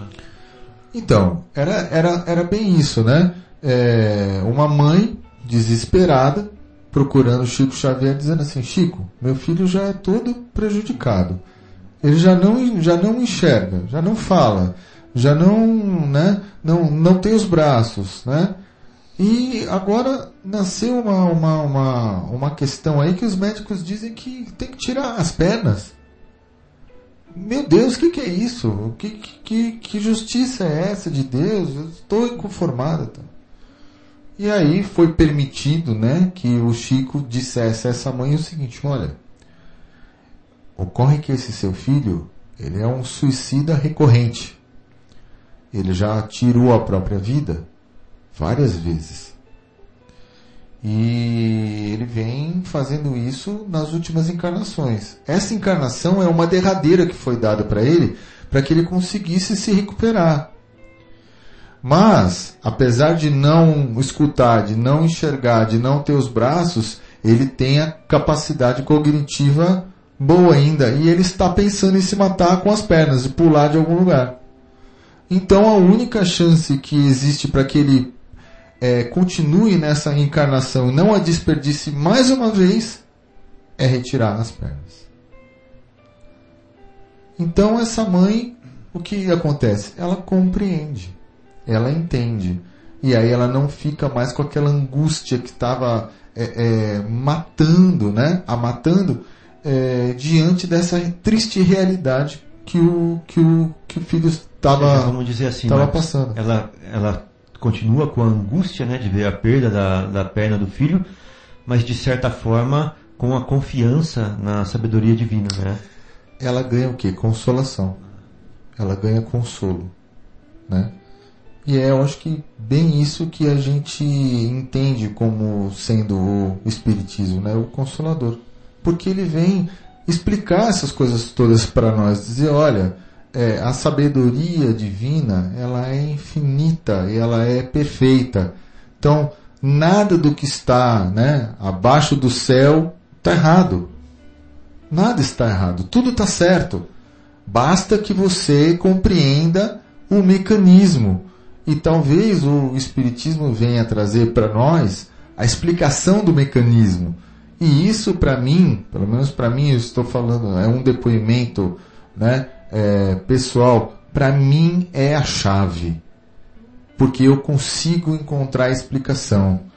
E eu é, vim com uma nessa, nessa encarnação com um espírito questionador muito forte. E eu não aceitaria nenhuma outra coisa que não me trouxesse essas respostas assim.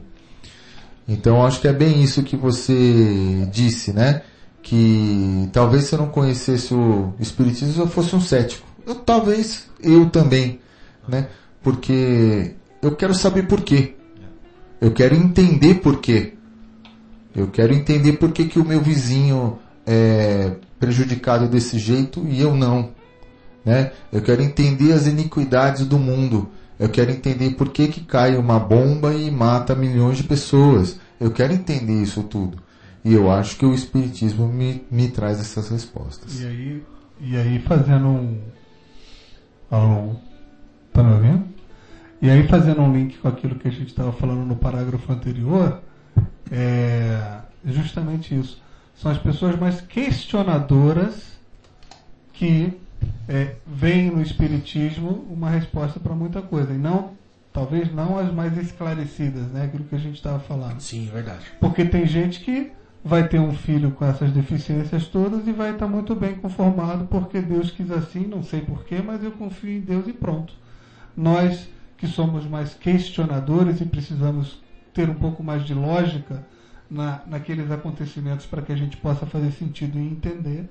Então é, é, é só fazer esse link, que talvez na época Kardec colocou a palavra esclarecido porque naquela época pode ser que aquilo ali, né, a gente sabe até que era uma era uma, uma era uma nata da sociedade que participava desses eventos das mesas girantes e tudo mais, mas hoje em dia não, não se aplica mais. Talvez É que, a questão dos é que o esclarecimento é uma ferramenta só, né, Guilherme? Ela, mas tipo assim, se eu tiver um martelo na mão, mas não tiver vontade, não adianta nada, né?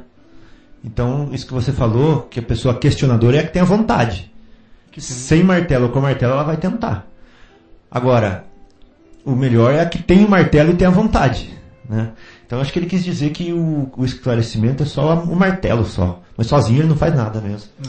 É, tem que ter o martelo, né, a vontade e o foco, porque senão você martela o dedo. Eu queria comentar isso que o Marcos falou também, que eu achei muito bonito o exemplo da mãe. Por que, que a mãe é consolada pelo Espiritismo? Então vamos ver.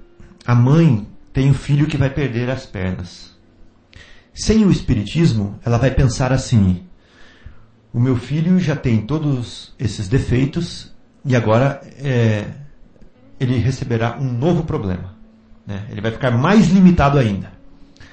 A mãe com o Espiritismo pensa assim: o meu filho é um espírito imortal, tendente ao suicídio, tendente a recusar as tarefas de iluminação própria. Com essa prova, ou essa expiação da, da perna que ele vai passar agora, ele vai poder é, ele vai poder inserir nos seus é, na sua gama de qualidades a coragem, a resignação ou algum tipo de força que o vai dar é, que o vai dar resistência numa próxima vida ou nas próximas vidas para ele suceder bem nas provas. né? Então, ela entende que o espírito imortal vai se tornar melhor apesar desse sofrimento momentâneo de uma vida das pernas. E aí que está o grande consolo, né, Marcos?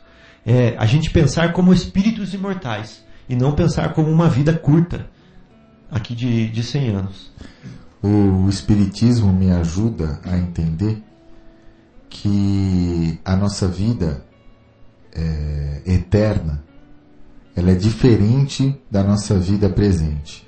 Na vida presente, na escola, você primeiro né, tem a lição para depois fazer a prova. E o Espiritismo me explica que é, primeiro nós temos a prova na vida real, para depois aprender a lição.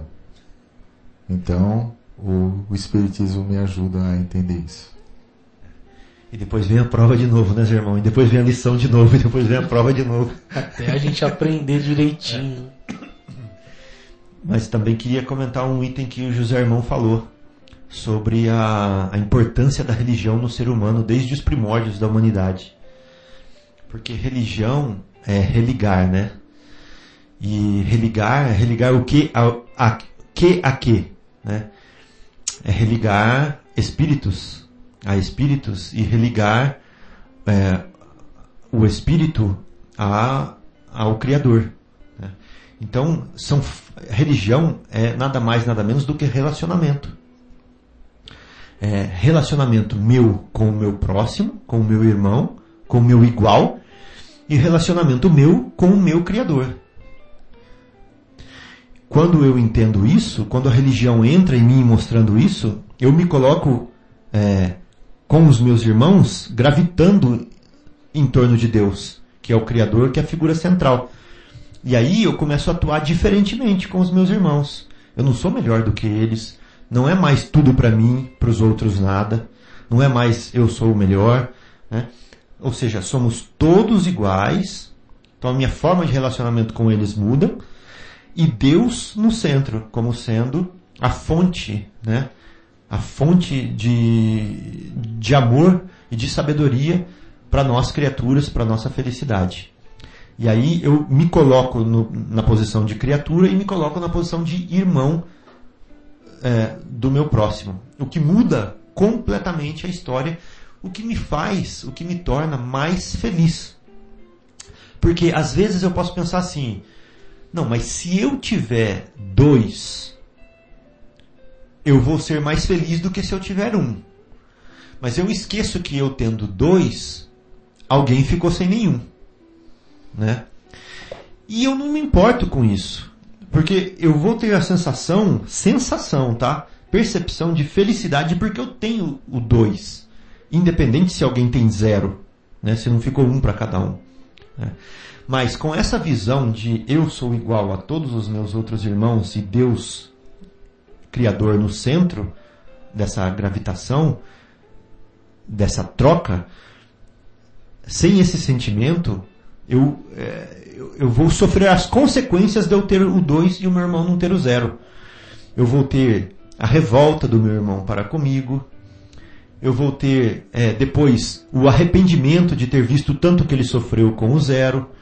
Eu vou ter é, a vontade de querer mudar isso, de, é, de querer dar um para ele e eu ficar com o zero para eu é, para poder corrigir aquilo que eu fiz. Então veja bem, causei nesse ato de eu ter o 2 e o meu irmão ter o zero, que eu provoquei, causei um certo desconforto, causei um certo sofrimento. Né? E Jesus só está mostrando para gente assim, não, olha, o próximo como a ti mesmo. Né? Esse é o caminho, eu já trilhei esses caminhos que você está trilhando aí. E eu te garanto que o próximo como a ti mesmo é o melhor caminho. Aí a gente tem, a gente pode escolher. Ou a gente vê o nosso irmão que já passou pelo caminho e caiu no buraco e fala assim, bom, naquele buraco eu não caio mais, ou eu vou querer cair no buraco para ver como é que é lá dentro do buraco, né? Então está na, nas nossas mãos. Jesus já passou pelo caminho e nos, e nos ensina agora aonde estão os buracos. Agora, se a gente vai querer seguir o modelo ou não, né, é uma decisão nossa. Então é isso que a que é o papel da religião, né, na nossa da, do, do, do religar, né, do relacionamento com o próximo e com Deus na nossa vida. Muito bom. Guilherme, então eu acho que se ninguém quiser comentar mais, né? Nós temos, estamos aí nos minutos finais. Nós queremos é, nos despedir de vocês, agradecer a, a, o empenho né, em nos ouvir. é nós aqui é, buscadores da verdade também. E desejar a todos um excelente final de semana, com muita paz, com Jesus no coração, nosso guia e modelo. E nos vemos, nos vemos não, nos ouvimos é, na próxima sexta-feira. É, José Irmão. Quero agradecer mais uma vez a oportunidade de estar com os irmãos aqui, juntos, reunidos, estudando o livro dos Espíritos. E desejo a todos uma boa noite, um ótimo final de semana. Que Jesus possa abençoar a todos nós. Boa noite a todos.